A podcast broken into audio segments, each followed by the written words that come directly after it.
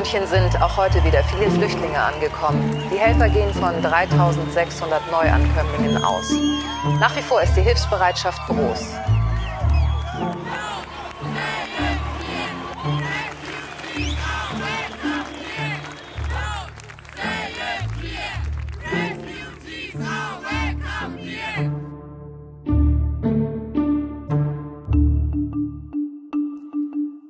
Begrüßen euch zur fünften Episode von High Society.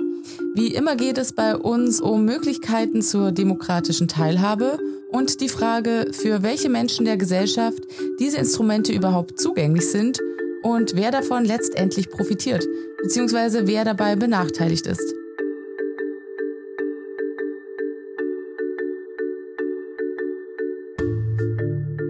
Mein Name ist Sabrina Ingel und ich wünsche euch gleich viel Freude beim Hören des Podcasts. Heute mit dem Thema Grassroots-Initiativen von unten die Welt retten.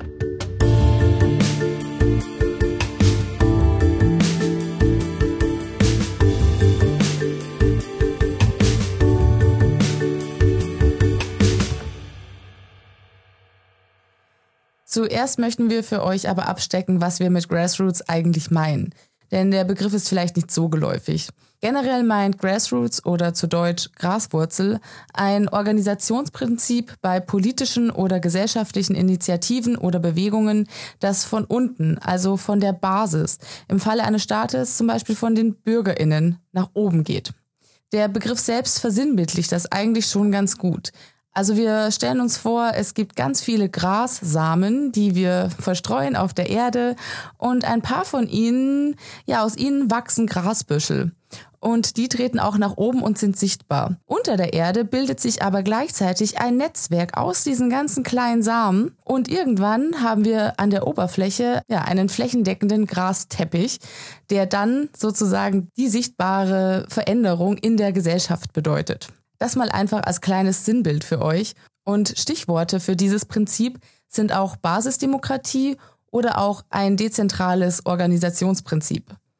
Oft gründen sich Grassroots-Initiativen aufgrund eines bestimmten Anlasses in der Gesellschaft, um eben von unten politisch oder gesellschaftlich Einfluss zu nehmen. Und da schauen wir uns heute vor allem die Situation im Jahr 2015 und die Jahre unmittelbar danach an, wo sich extrem viele Initiativen als Reaktion auf die große Anzahl Geflüchteter, die nach Deutschland kamen, gegründet haben. Und wenn ich viele sage, meine ich auch viele, über 50.000 Initiativen sprießen in diesem Zeitraum quasi aus dem Boden der BRD. Dieser spontane Einsatz der Zivilbevölkerung, der unter dem Label Willkommenskultur läuft, war auf der einen Seite absolut notwendig, warum darauf kommen wir später noch genauer zu sprechen. Die dargebotene Hilfestellung hatte aber, und auch das soll in dem Podcast thematisiert werden, auch ihre Schattenseiten.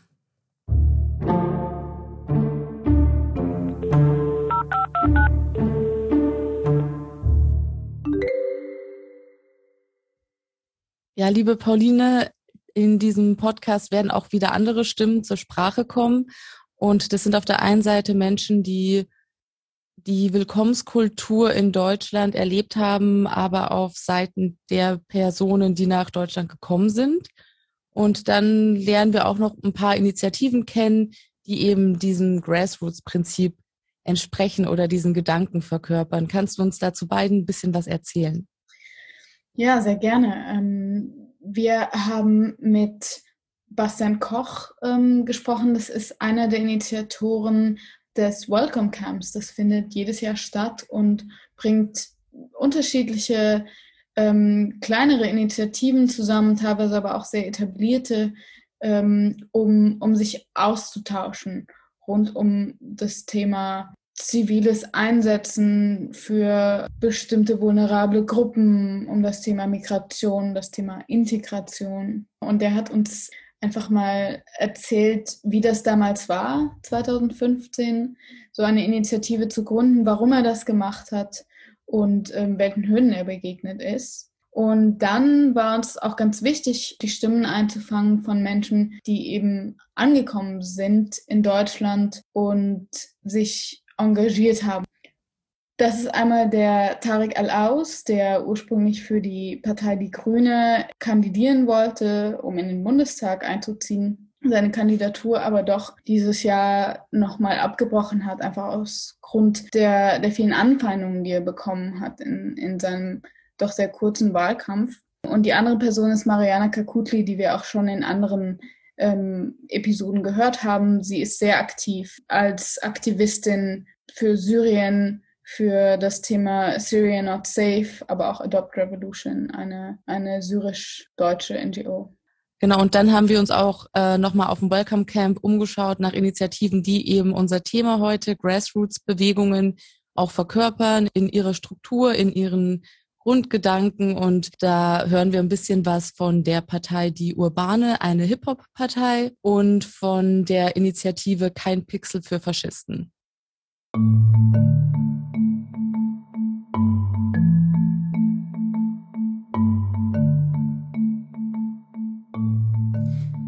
Grassroots-Initiativen, die Welt von unten retten. Das ist das Thema dieser Folge und diese Initiativen, die von der Basis aus agieren, können dabei ganz verschiedene Gesichter haben und auf ihrem Weg nach oben sozusagen verschiedene Entwicklungsstufen durchlaufen.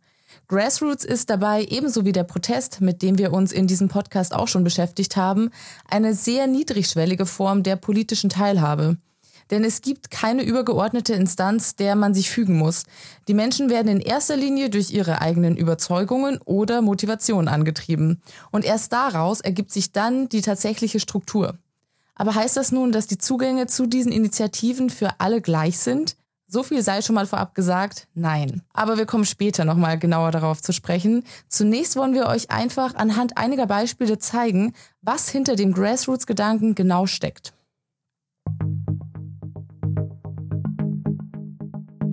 Wer sind kein Pixel den Faschisten und was machen wir überhaupt? Wir sind eine Grassroots-Netzwerk von diversen Bloggern, Streamern, Akademikern, Wissenschaftlern, Podcastern, YouTubern, die halt sich mit Gaming beschäftigen.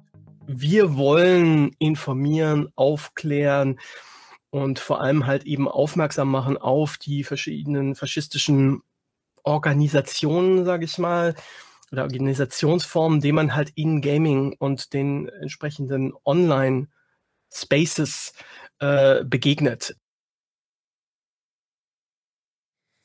Ihr habt gerade Philipp Zimmermann von der, wie er selbst sagt, Grassroots-Bewegung Keinen Pixel den Faschisten gehört, die er auf dem diesjährigen Welcome Camp vorgestellt hat.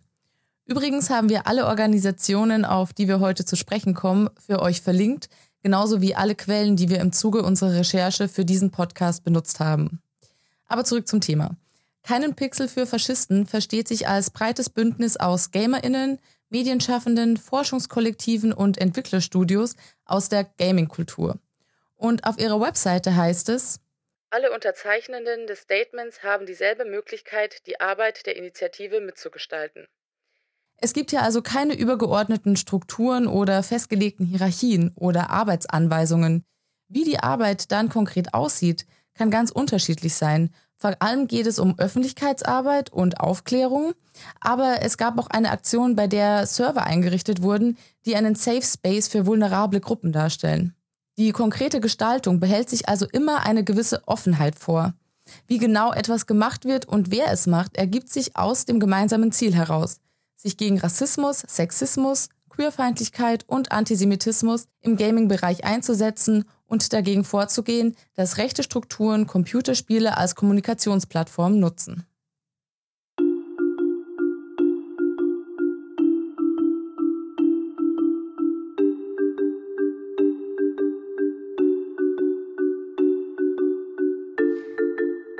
Vielleicht wurdet ihr bei Bündnis schon hellhörig und dachtet an eine Partei, die nach den Bundestagswahlen möglicherweise mitregieren könnte. Das Bündnis 90 Die Grünen ist nämlich auch ganz grassroots-mäßig aus verschiedenen Bewegungen entstanden. Öko- und Frauenbewegungen, Anti-Atomkraft, Friedensbewegung, aber auch konservative NaturschützerInnen waren am Anfang dabei, bis sich das alles als Partei irgendwann institutionalisiert hat. Und auch bei unserem nächsten Beispiel handelt es sich um eine Partei. Auch wenn sie nicht klassisch aus einem Bündnis hervorgegangen ist wie die Grünen, entspringen Anlass und Herangehensweise zur Parteigründung auch dem Grassroots-Gedanken.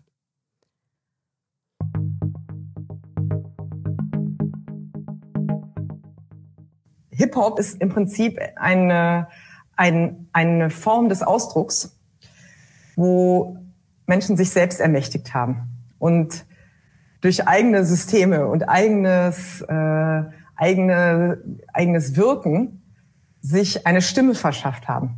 Also durch, ja, durch Rapmusik, durch DJing, durch äh, Graffiti, ne? also durch Botschaften im öffentlichen Raum.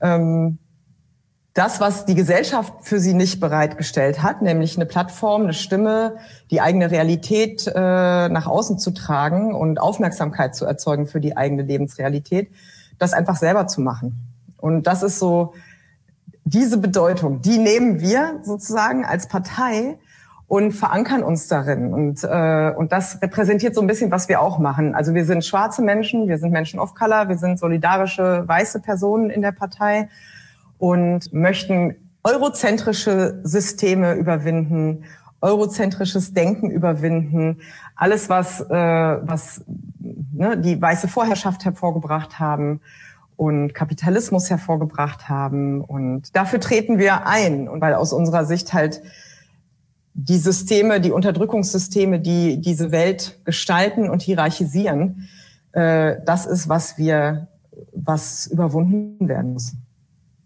Also Rassismus, Kolonialismus, Patriarchat, äh, weiße Vorherrschaft, Cis-Heteronormativität, ähm, Barrieren. Ne? Die Welt ist voller Barrieren. Das ist so ganz grob gesagt die, der Anspruch von die Urbane, eine Hip-Hop-Partei.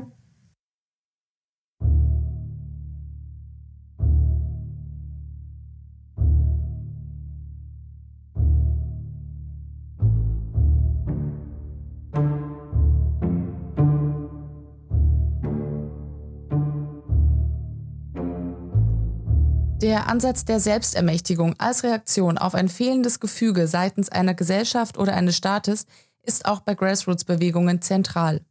Und auch was die interne Organisation der Mitglieder angeht, schafft sich die Partei ihre eigenen Strukturen.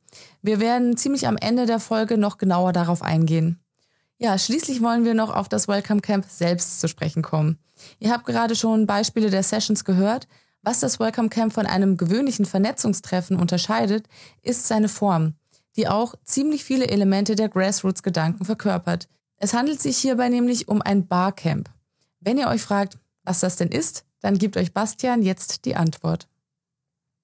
Genau, ähm, das Barcamp ist ein Konferenzformat. Ähm, das Wort Bar steht hier für die Leerzeile, das heißt, es kommt ursprünglich aus dem aus dem Coding-Bereich, aus dem Entwicklungsbereich ähm, und ist eine Veranstaltungsart, die wir als Team sozusagen schon, schon länger kannten. Und der Unterschied zu einer normalen Konferenz ist einfach der, es gibt keine feststehenden Speaker, es gibt keine feststehenden Panels, sondern Leute kommen zusammen, sprechen auf Augenhöhe, auf der berühmten miteinander und können sich in dem Maße einbringen, wie sie es wollen, wie sie es wünschen und uns selber Beiträge anbieten, die sie in Form von sogenannten Sessions, also Workshops, Diskussionen, kreativer Austausch, Erfahrungsaustausch ähm, mit einbringen können oder eben ähm, sich anderen Leuten anzuschließen und äh, dort den den Sessions zu folgen. Und das läuft dann ähm, meistens über einen Tag. Es gibt auch Barcamps über einen halben Tag oder einen ganzen Tag. Und das Programm entsteht halt erst, wenn die Leute da sind und wenn sich alle, die da sind, ähm, gegenseitig vorgestellt haben. Anfangs noch sehr lose organisiert, hat das Welcome Camp einen kleinen Prozess der Institutionalisierung durchgemacht und ist mittlerweile als Projekt an den Verein Gesichtszeigen angegliedert und wird darüber sowie über Sponsoren finanziert. Übrigens an dieser Stelle kleiner Disclaimer von unserer Seite. Auch dieser Podcast ist ein Projekt von Gesicht zeigen. Also da gibt es Verbindungen zwischen uns und dem Welcome Camp. Das wollen wir ganz transparent machen. Es hat sich aber bei dem Thema und weil wir sowieso dabei waren, für uns angeboten, über das Camp selbst zu sprechen, als auch Stimmen, die in den Sessions entstanden sind, für diese Episode zu nutzen.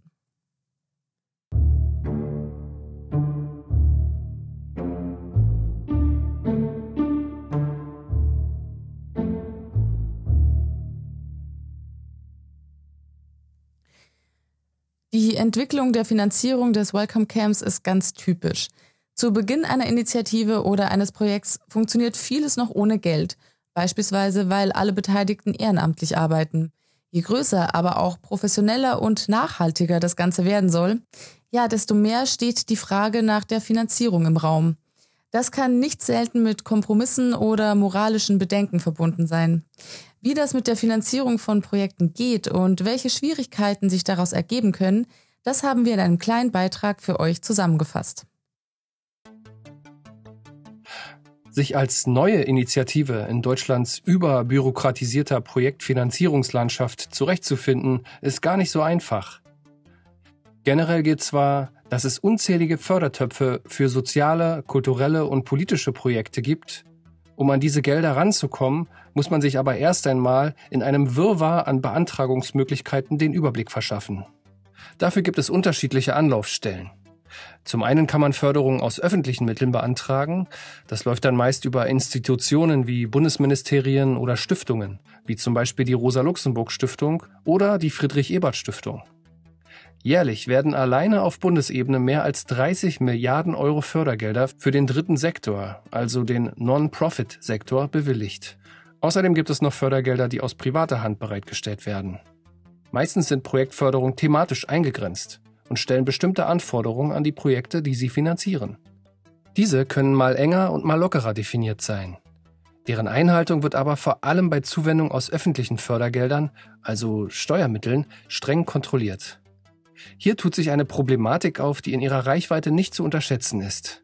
Strukturell bedingt sind die meisten Positionen derer, die über Förderkriterien bestimmen, von weißen Menschen mit deutschem Pass besetzt. So fließen vor allem weiße Erfahrungsschätze, Perspektiven und Erwartungen ein, wenn festgelegt wird, was ein Projekt zu einem guten bzw. förderungsrelevantem Projekt macht.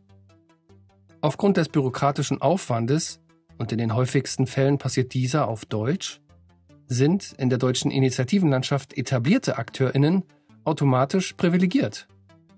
Auf diese Weise werden Initiativen, die nicht von Angehörigen der Dominanzgesellschaft geführt werden, strukturell benachteiligt. Ihre Stimmen und Perspektiven werden marginalisiert.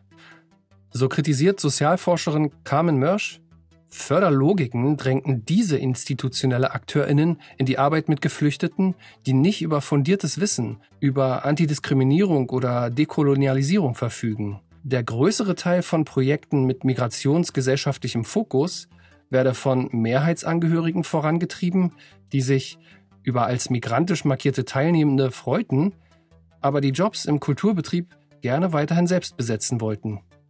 Genau deshalb wird von vielen AkteurInnen gefordert, dass marginalisierte Themen nicht nur für begrenzte Zeiträume unterstützt werden, sondern die Förderstrukturen von innen aufgebrochen und inklusiver besetzt werden.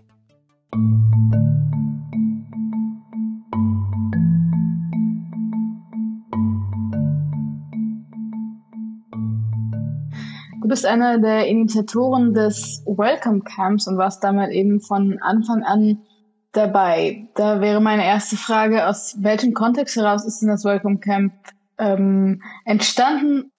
Der Kontext ist die sogenannte Flüchtlingskrise 2015, ähm, als meine Wenigkeit und ein paar Kolleginnen von mir aus, aus dem Umfeld der Agenturszene, der Medienbranche ähm, der Meinung waren und überzeugt davon waren, dass, dass der Hass und ähm, die, die Strukturen, die hier Schutzsuchenden ähm, ähm, zur Verfügung stehen, einfach nicht ausreichend, nicht menschenwürdig sind und darüber hinaus tatsächlich nicht nur menschenunwürdig, sondern auch unmenschlich sind.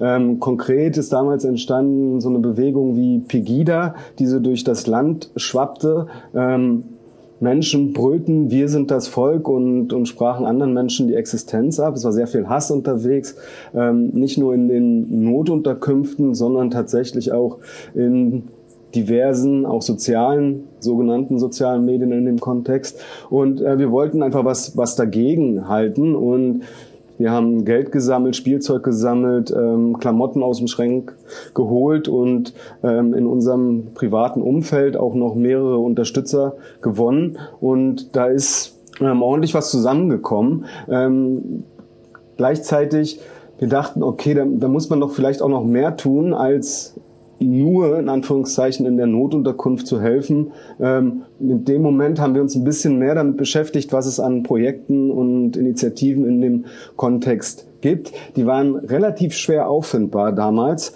Ähm, und wir mussten sehr tief in die Recherche gehen, bis wir da ein bisschen schlauer geworden sind und haben festgestellt, okay, es gibt verschiedene Projekte und Ansätze und Initiativen und Co., aber wie gesagt, für uns sehr versteckt und wie, wie hat das erst sein müssen für Familien, die gerade erst ihre Heimat verloren haben, verlassen haben und in einer komplett neuen Kultur hier angekommen sind.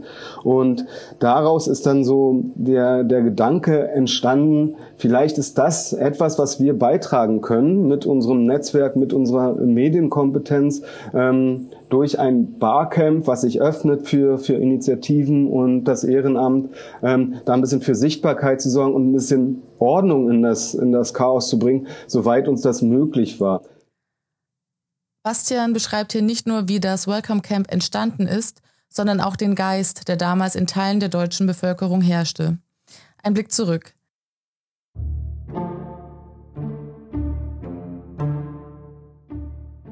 2015 kamen rund 890.000 Menschen nach Deutschland, um ihr Recht auf Asyl wahrzunehmen. Die meisten kommen aus Syrien, wo sie vor den Angriffen des Assad-Regimes fliehen. Im Jahr darauf werden in der BRD 745.545 Asylanträge gestellt, ein Rekordhoch. Für euch zum Vergleich, vier Jahre danach sind es rund 122.000, vier Jahre davor ca. 77.600. Die Reaktion der Bevölkerung ist gespalten. 2015 unterstützen rund 55 Prozent von ihnen die Menschen, die hier ankommen. Das reicht von Arbeit in den Unterkünften über Sprachhilfe, Beratung oder Hilfe bei Behördengängen. Meistens komplett ehrenamtlich. Während die einen angesichts der 4000 Menschen, die in diesem Jahr im Mittelmeer leben lassen, für eine humane Asylpolitik auf die Straße gehen, tun Pegida und Co. das für das genaue Gegenteil. Rechte Strömungen aus verschiedenen Richtungen formieren sich auf diesem Nährboden neu. Im Vergleich zum Vorjahr haben sich die Gewalttaten gegen Geflüchtete verfünffacht und die AfD etabliert sich als Partei. Neben einer extrem aufgeheizten politischen Debatte gab es, auch davon erzählt Bastian, die akute Notsituation der Geflüchteten vor Ort. Die Ankommenden trafen auf überlastete Behörden und Strukturen fehlten an allen Ecken und Enden. Es entstand ein Versorgungsvakuum. Weil etablierte Institutionen keine zielführenden Lösungen anbieten konnten, griff hier das Grassroots-Prinzip. Die Möglichkeit zur Spontanität und Flexibilität ist der große Vorteil dieser Organisationsform. Und tatsächlich entstand in diesen Jahren ein Hilfesystem relativ unabhängig von Institutionen. Eine Studie des Berliner Instituts für empirische Integrations- und Migrationsforschung zur ehrenamtlichen Geflüchtetenarbeit ergab, dass viele als Beweggründe für ihr Engagement eine Notwendigkeit angeben und so spontan auf fehlende Strukturen reagierten.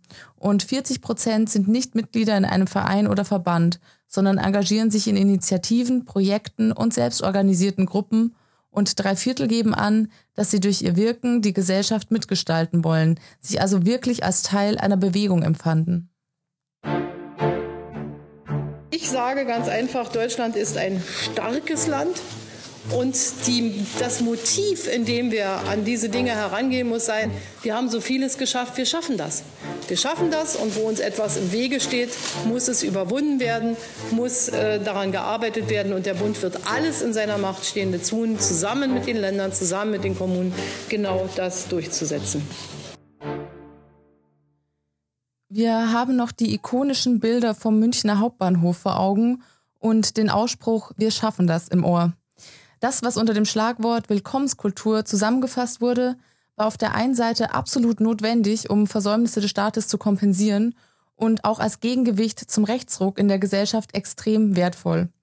Trotzdem hatte bzw. hat diese Willkommenskultur auch sehr problematische Aspekte. Und das müssen wir leider auch sagen, konkrete negative Folgen für Menschen mit Fluchtbezug bis heute. Meine Kollegin Pauline hat im Zuge ihres Politikstudiums zu dem Thema recherchiert und Menschen mit Fluchtgeschichte hinsichtlich ihrer Erfahrungen mit den Hilfeleistungen in Deutschland befragt. Sie wird uns gleich ein bisschen den Background zu dem Thema geben, auch so ein paar Fachbegriffe erklären. Vorher hören wir aber noch Tarek Alaus von der Partei Die Grünen. Er erzählt von seiner Anfangszeit in Deutschland. 2015 bin ich hier in Deutschland angekommen habe mich sofort politisch engagiert und das war nicht mein Anfang, weil ich seit Jahren in Syrien politisch aktiv ähm, gewesen. Also meine Politik habe ich ähm, nicht erst in Deutschland angefangen, sondern eher bei den ersten Büsche, die ich ähm, zu Hause mit 13 und 14 gelesen habe. Da wurde ich politisiert in einer politischen Familie und habe weitergemacht. Ähm, in Deutschland, als ich angekommen bin, durch meine Arbeit in Syrien beim äh, Roten Halbbund, habe ich gedacht, okay, es läuft hier ganz viel. Ähm, viele Menschen kommen hier an, sie wurden aber gar nicht gefragt, was sie brauchen. Sie wurden irgendwie Hauptsache untergebracht, ähm, so und war für mich, okay, man kann, man kann das einfach so machen, man kann das aber auch ganz anders machen. Und ich habe meine Hilfe dort auf kommunaler Ebene angeboten. Oft da bei den Behörden und die zuständigen Ämtern, Ämtern in, in Bochum, sorry. Ähm, diese Hilfe wurde aber abgelehnt nach dem Motto, du bist selbst, du brauchst selbst die Hilfe. Wie kannst du Hilfe jetzt anbieten? Wie kannst du uns beibringen, wie wir unsere Unterbringungssystem so machen? Und das hat mich motiviert, tatsächlich meine erste Aktion zu machen. Dann habe ich einen Protestkampf vor dem Bochumer Rathaus für 17 Tage und Nächte mit ungefähr 200 Personen organisiert, habe den Rathausplatz besetzt damals sozusagen, wenn man das äh, Rathausplatz, also vor dem Rathaus und gezeltet mit den Menschen, ähm, bis der Oberbürgermeister mit mir geredet hat. Und dann könnten wir, dann war ich in einer ganz anderen Rolle, war ich nicht die Person, die einfach nur ähm, so sich anklagen möchte, sondern habe ich meine Lösungsvorschläge mitgebracht. Und ähm, so, ich bekam von der Stadt Bochum damals mit, dass das eine große Hilfe gewesen ist. Also in deren Meinung war das eine Hilfe für die Stadt, weil wir eine aktive Rolle damals ähm, war, ähm, so genommen haben. Pauline, das, was Tarek Alaus erzählt, ist ja irgendwie kein Einzelfall. So oder so ähnlich ging es sehr vielen Geflüchteten, denn was er hier beschreibt, begründet sich aus festgefahrenen Strukturen in unserer Gesellschaft. Also was steckt hinter dem, was wir da gerade gehört haben? Wie würdest du das einschätzen? Ganz genau, das ist absolut kein, kein Einzelfall. Und ich denke, dass hier ist so ein deutscher Auswuchs von, von White Saviorism, ähm, was einfach bedeutet, dass weiße deutsche Menschen sich selbst als wohltätige Helfer darstellen möchten, dabei aber eben andere diese Rolle des Opfers oder des Hilfebenötigenden zuschreiben. Und diese Menschen, in diesem Fall Menschen, die hier nach Deutschland gekommen sind, dürfen gar keine Position äh, als Berater oder als selber ähm, kompetente Menschen annehmen. Ähm, und das Problem ist hier, dass sich dadurch eben Dynamiken, dass dadurch Dynamiken entstehen, die sehr, sehr ungleich sind. Also auf der einen Seite die Person, die aktiv etwas äh, macht und, und sich aktiv einsetzt und die andere Person, die das, die das nur ähm, annehmen kann und so ein bisschen machtlos ist. Ähm, in meiner Recherche habe ich mit sehr vielen Menschen über das Thema geredet, die, die sich in so einer ähnlichen Rolle gesteckt gefühlt haben. Und da habe ich sehr oft gehört, dass sich diese Menschen nicht respektiert und nicht anerkannt fühlen. Zum Beispiel solche Vorteile wie äh, Menschen aus Syrien haben keine Ahnung von Demokratie und sind weniger kompetent, ähm, was solche Dinge angeht, äh, dass sie das immer wieder reproduziert sehen und, und da so ein bisschen äh, sich gefangen sehen. Und mir ist auch aufgefallen, Tarek Alaus meinte ja auch nochmal, er hat ganz aktiv sozusagen, er musste sich diese Rolle ganz aktiv erkämpfen, die Rolle selbst ja auch seine Meinung, seine Perspektive einbringen zu können und einbringen zu dürfen. Ähm, absolut, da gibt es unzählige Beispiele von Initiativen, die von SyrerInnen gegründet wurden, von Menschen, die gerade neu angekommen sind, weil sie gesagt haben, nein, wir ähm, wollen uns einbringen und wir können uns einbringen. Wir haben diese Kompetenz, wir waren vorher schon politisch oder sind jetzt gerade neu politisch und, und möchten unsere Stimme hier mit einbringen. Das, das gibt es unzählig.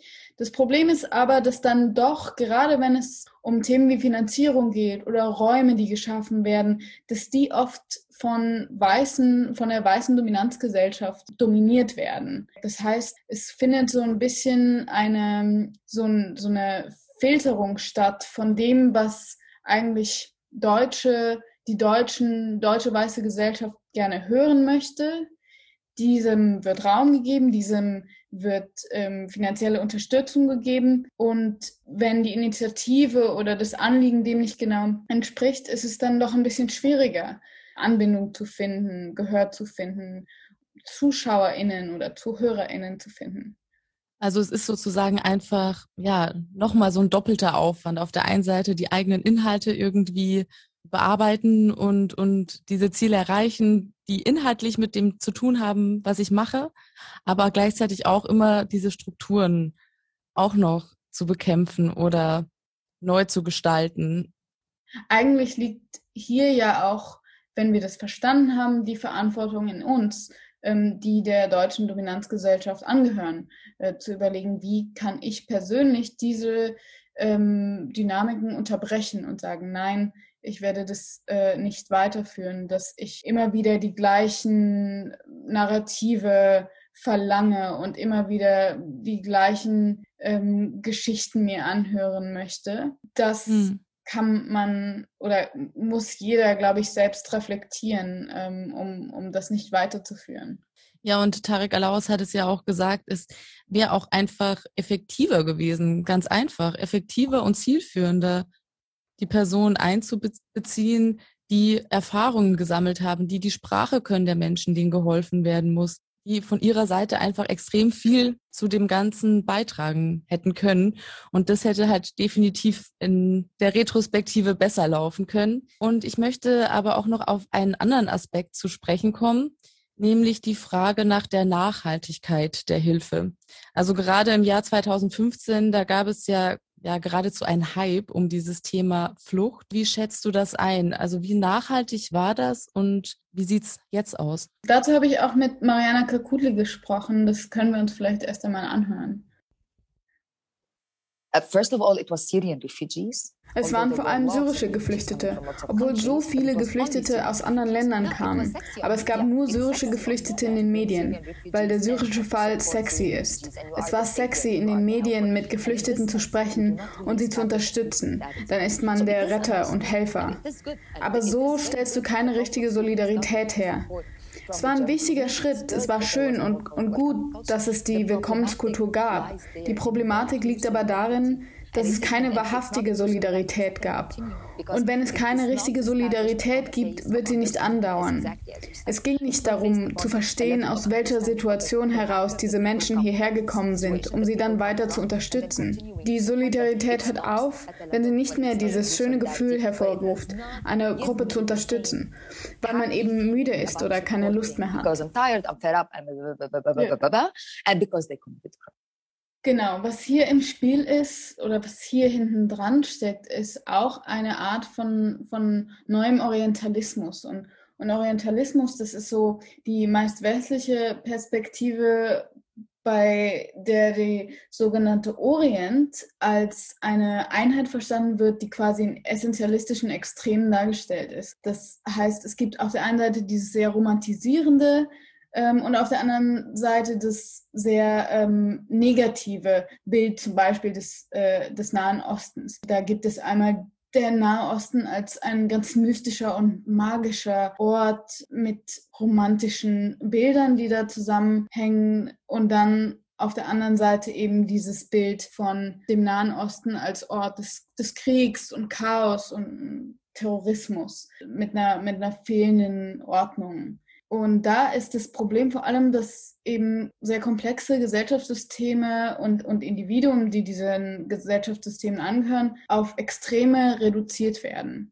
Und das ist auch kann man auch zum Teil beobachten ähm, in den letzten sechs Jahren in Deutschland. Also die Medien haben sich sehr in diese in diesen Extremen verfangen. Wie Marianne gesagt hat, äh, war es auf einmal sexy, es war auf einmal total trendy und in sich mit diesem Thema Geflüchtete, äh, Refugees zu, zu beschäftigen. Dazu gab es alle möglichen Veranstaltungen, Initiativen, unglaublich viele Projektgelder wurden auf einmal ähm, für dieses Thema gelockert. Und auf der anderen Seite haben wir diese Polarisierung auch gesehen, dass es eben ganz starke rechte Strömungen gab, ähm, ganz, ganz viel Hass gegenüber neu emigrierten Menschen und eben vor allem neu emigrierten Menschen aus, aus Syrien und der arabischen Welt. Da ist so ein bisschen die Frage, wie nachhaltig ist das, wenn es nur auf solche Extreme konzentriert ist, mediale Aufmerksamkeit und die Debatte insgesamt. Und, äh, auch Mariana sagt, es war keine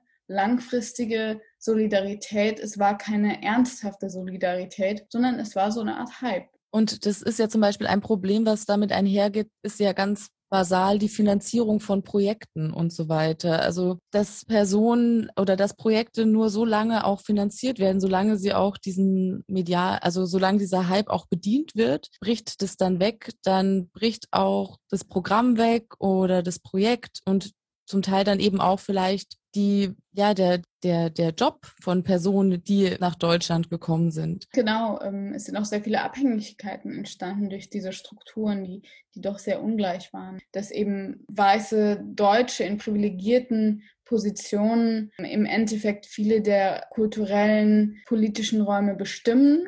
Es gibt Projekte, da, da dürfen oder da sind äh, Geflüchtete gefragt als Teilnehmende die profitieren im Ende aber nicht längerfristig davon. Während aber dann weiße Deutsche durch diese Teilnahme sich selbst profilieren können, vielleicht äh, hilft es ihnen in ihrem Karriereweg, sind auf jeden Fall finanziell kompensiert. Das ist halt ein Riesenproblem. Und das andere hast du auch angesprochen. Es haben sich Menschen Existenzen darauf aufgebaut, die jetzt so nicht mehr weiter gesichert sind, weil eben die mediale Aufmerksamkeit wegfällt, das ähm, Thema als Politikum zumindest ähm, nicht mehr ganz so hoch im Kurs und relevant ist, wie es 2015, 2016 war. Und dementsprechend fallen auch diese Finanzierungen weg. Das heißt, es gibt Menschen, die jetzt diese Grundlage in, der, ähm, in ihrer Kulturarbeit, in ihrer künstlerischen Arbeit einfach nicht mehr haben.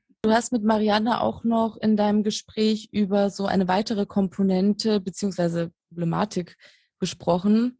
Da geht es darum, wie Menschen mit Fluchtbezug und ihre Handlungen von einer weißen Dominanzgesellschaft wahrgenommen und eingeschätzt werden. Und sie sagt dazu Folgendes.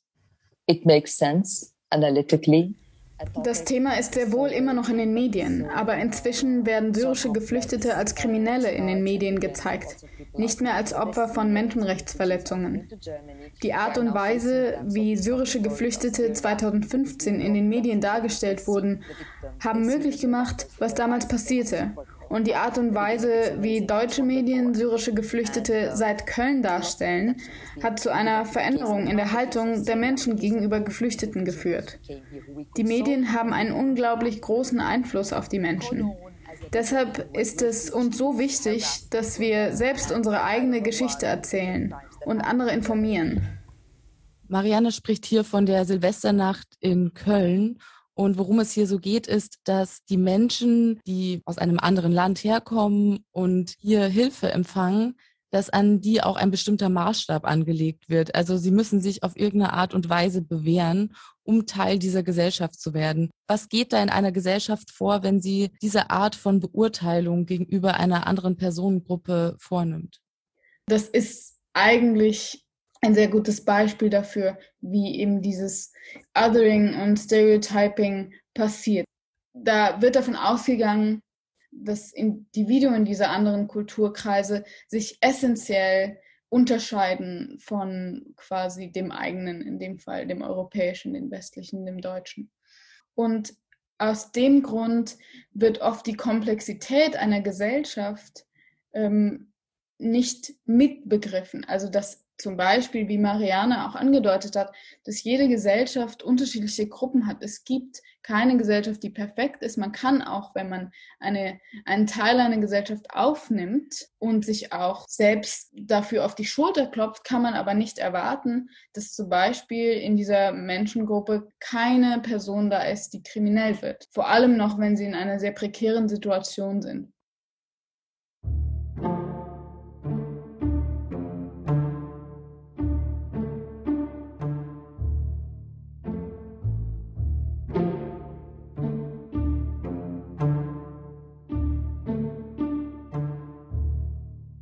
Wir wollen zum Schluss nochmal einen Blick auf die Strukturen der Initiativen selbst werfen. Wir haben jetzt viel so gesamtgesellschaftlich äh, gesprochen und jetzt möchten wir auch nochmal in die Strukturen selbst gehen, denn darum geht's ja heute um Grassroots-Bewegungen. Und viele Initiativen, über die wir ja heute auch gesprochen haben, folgen ja eben diesen Grundgedanken des Grassroots, also eines basisdemokratischen Ansatzes und trotzdem besteht die Gefahr, dass genau das, was wir jetzt gerade besprochen haben, sich auch in den Strukturen der Initiativen selbst widerspiegelt, auch wenn man es vielleicht gar nicht so möchte. Ganz genau, dazu habe ich mit Bastian vom Welcome Camp gesprochen und da hören wir jetzt einmal kurz rein. Denn wenn man darüber nachdenkt, einen ein, ein Fehler im System zu identifizieren und ihn möglicherweise zu beheben, ähm, sind ganz oft bestimmte Privilegien notwendig, um sich eben äh, dort nachhaltig zu etablieren. Ähm, da geht es um ganz ähm, grundlegende Dinge, wie du brauchst sowas wie ein Büro oder eine Telefonnummer oder jemanden, der seine seine Wohnung oder ihre Wohnung bereitstellt für solche Punkte. Du brauchst, je nachdem, was du tun willst, ähm, tatsächlich auch finanzielle Mittel. Und dann geht es plötzlich auch um Förder, ähm, Förderanträge auf den unterschiedlichen Ebenen, in Bezirken, in der Stadt, im, im Land, in Europa. So. Ähm, und da, da liest du dich nicht ohne weiteres ein, sondern damit musst du dich beschäftigen. Und das ist dann sozusagen eine, eine feste Stelle in, in so einem Konstrukt. Und das ist das, was eben Menschen fehlt, die solche Angebote benötigen.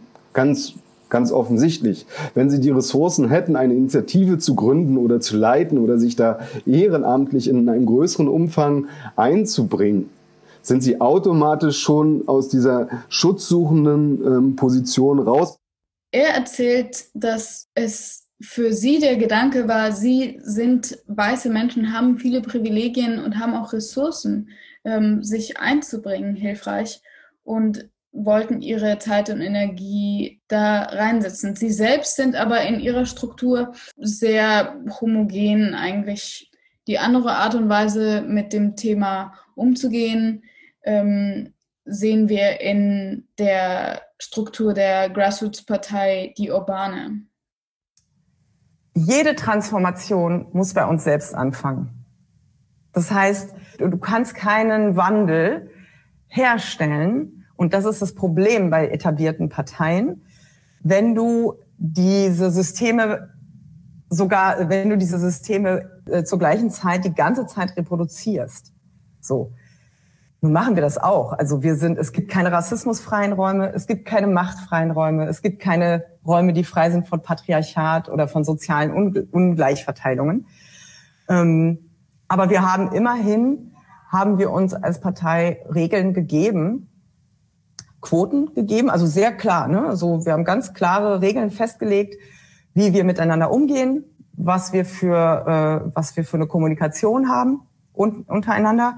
Und wir haben eine, wir haben Quoten von mindestens 50 Prozent BIPOC. Also bei uns dürfen maximal 50 Prozent der, der Menschen in der Struktur weiß positioniert sein. Und wir haben eine Mindestquote von 50 Prozent für Flinter, also Frauen, Lesben, Inter, äh, Intersex, äh, Non-Binary, Trans und Agender-Personen. Ähm, das heißt, es dürfen auch nur maximal 50 Prozent cis männlich sein. Und, ähm, und jede sechste Person, die bei uns in einer in der Struktur ist, muss äh, eine Person sein, die von der Gesellschaft behindert wird, sodass wir ähm, nicht auf allen Ebenen, aber immerhin schon auf einigen Ebenen versuchen, diese Räume auch intern. Ne? Also wir können nicht nach außen gehen und Sachen, lauter Sachen fordern. Wir müssen auch intern das versuchen zu leben, so gut es geht. Und dabei miteinander zu lernen, voneinander zu lernen und diese, diese Utopie in, in diesen Räumen schon mal so herzustellen auf eine Art. Hier ist halt der Vorteil, dass wirklich diese, diese problematischen Strukturen aufgebrochen werden und, und Menschen tatsächliche Räume zu agieren bekommen, die es eben in dem, in dem Welcome Camp Modell nicht gab. Der Nachteil ist aber, dass es doch irgendwo vielleicht weniger praktikabel ist, weil man ja eben zum einen inhaltlich operieren muss oder und zum anderen aber auch strukturell. Und das kann dazu führen, dass es, dass eine Initiative weniger handlungsfähig ist und sich erstmal um ihre Struktur und dann um die Inhalte kümmert. Trotzdem würde ich am Ende sagen, dass es eigentlich unabdingbar ist, seine eigene Initiativenstruktur zu hinterfragen und zu fragen, wer, wer ist denn hier mit dabei, wer darf sprechen, wer ist in führenden Positionen auch tätig, weil das muss im Endeffekt mitgedacht werden, wenn wir, wenn wir nachhaltigen und tiefgehenden Wandel möchten.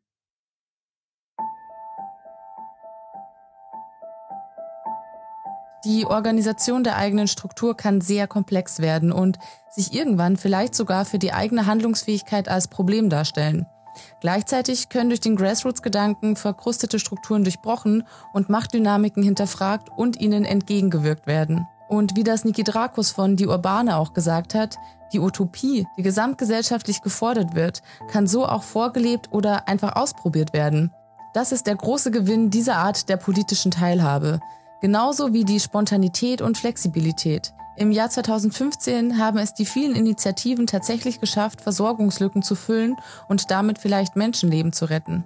Der Wermutstropfen wiederum, möglicherweise ist das Ganze nur von kurzer Dauer. Denn Initiativen zu gründen kann erstmal schnell gehen und hört sich sehr niedrigschwellig an, aber das Ganze dann nachhaltig zu gestalten und dabei auch die eigenen Machtverhältnisse innerhalb des Teams und der eigenen Struktur mitzudenken, ist definitiv eine Herausforderung. Aber, und damit wollen wir euch aus dieser Folge von High Society entlassen, definitiv der Mühe wert. Ihr wollt die Welt von unten retten? Dann legt los. Wir bedanken uns auf jeden Fall ganz herzlich fürs Zuhören und hoffen, dass ihr einiges für euch mitnehmen konntet. Beim nächsten Mal geht es um das große Thema Medien. Deshalb werden wir dem Ganzen auch zwei Episoden widmen. Hört wieder rein und bis bald.